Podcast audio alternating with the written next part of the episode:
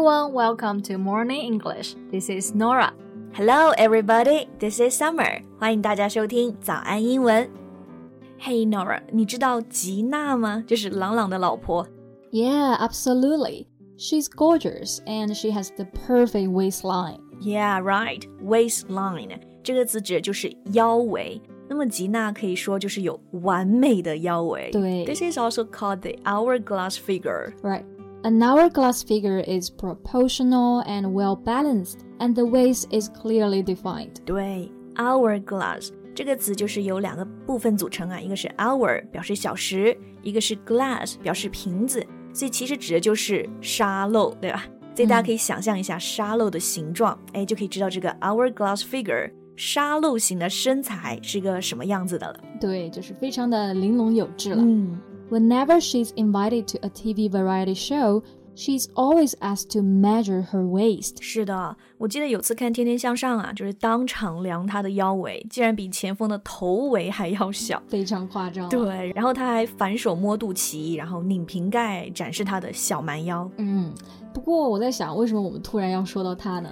Well, I saw her photos recently. I'm really surprised that even now she's heavily pregnant, her body shape didn't change much except the small bump.，嗯，是的，heavily pregnant 这个单词啊，意思并不是说很重的怀 孕了 对而是表怀孕的晚期。她虽然现在是身怀六甲，但是在最近的一次活动中可以看到，她的腰也基本没有怎么变化。对，然后朗朗还一脸骄傲地夸她，然后她呢也非常配合，就侧身啊展示她的腰身。嗯不过就是这一次，他们这种行为呢，就反而引起了网友的反感。嗯，I think I can get it. Mm, 嗯 It's not easy for most moms to be just like her. ，Yeah。 And this seems to be a propaganda of the glamorous image that our society wants to see. 对，就是对这种明星孕妈完美身材的宣传，就好像告诉所有人，哎呀，哪怕你怀孕，保持身材也特别容易，大家都能做到。 Yeah, but in fact, it's not. 当然了，所以呢，今天我们就一起来聊一聊关于身材的这个话题吧。在节目的开始，给大家送一个福利，今天给大家限量送出十个我们早安英文王牌会员课程的七天免费体验权限，两千多节早安英文会员课程以及每天一场的中外教直播课，通通可以无限畅听。体验链接放在我们本期节目的 show notes 里面了，请大家自行领取，先到先得。 So, Nora, did you notice that now it is so easy to see all the praises for pictures of some moms' perfect postpartum bodies? Yeah, their postpartum bodies may show little trace of having carried a baby. 对，postpartum 这个词呢，指的就是产后的，比较专业啊。嗯然后在新闻上呢，我们可以看到很多这样子对于明星辣妈，然后产后身材恢复这种夸奖。对，那刚刚讲了一个单词 trace，就是表痕迹嘛。Show little trace of having carried a baby，意思就是指的基本上很难看出来她们怀孕过。对，之前还有个热搜话题啊，就叫做“生完孩子的女星有多美”，比如刘诗诗、唐艺昕、小 S 都是大家夸奖的对象。 Yeah, I remember how the media reported the Duchess of Cambridge after she gave birth, saying she was out of hospital seven hours later with her face made up and high heels on. Right, the Duchess of Cambridge，就是剑桥公爵夫人，其实就是我们熟知的英国的凯特王妃。嗯，那么在一五年呢，她生完孩子啊，大家还记得吗？七个小时就出院了，对然后还化着妆，穿着高跟鞋出现在公众面前。对，所以很多网友在那个时候就夸她说是神友，生孩子就像玩一样。 Yeah, but the polished image really sends a wrong message, right? Mm-hmm. It places huge pressure and high expectations on new mothers. Right.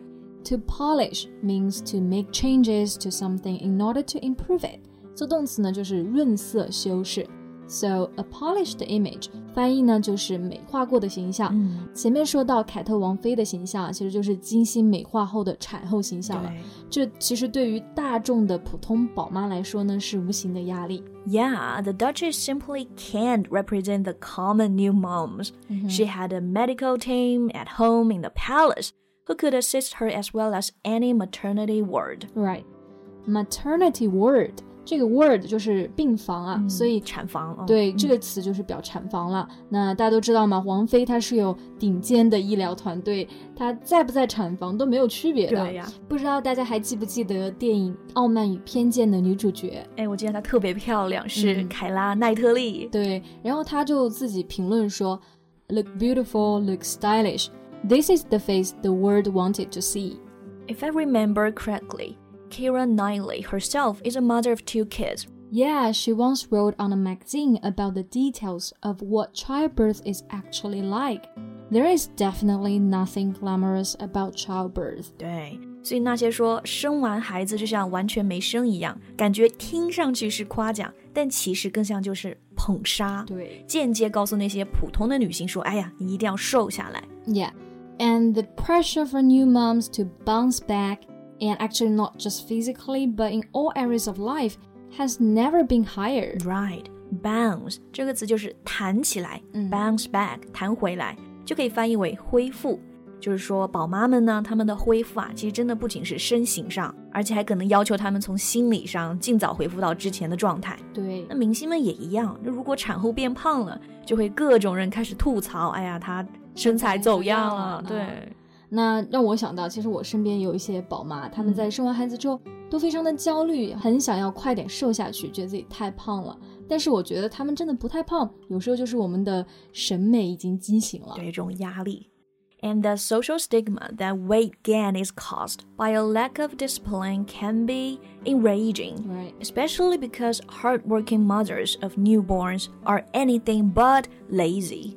Stigma 指的就是污名、耻辱啊，所以我们基本上听到最常见的想法就是，哎，你体重增加了，肯定就是不太自律，对肯定是肯定因是为你懒懒对、嗯但这种想法如果用在宝妈身上，其实我觉得挺让人生气的，it's 对 absolutely enraging，因为其实他们才是最辛苦的，不可能偷懒。那很多时候只是我们的要求过于严格了而已。 Right.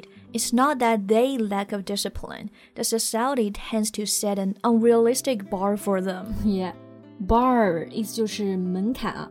Set an unrealistic bar 表示就是设定了不切实际的标准。这个呢，其实就让我想起到之前看到过一个报告，是指的各国理想身材的对比图。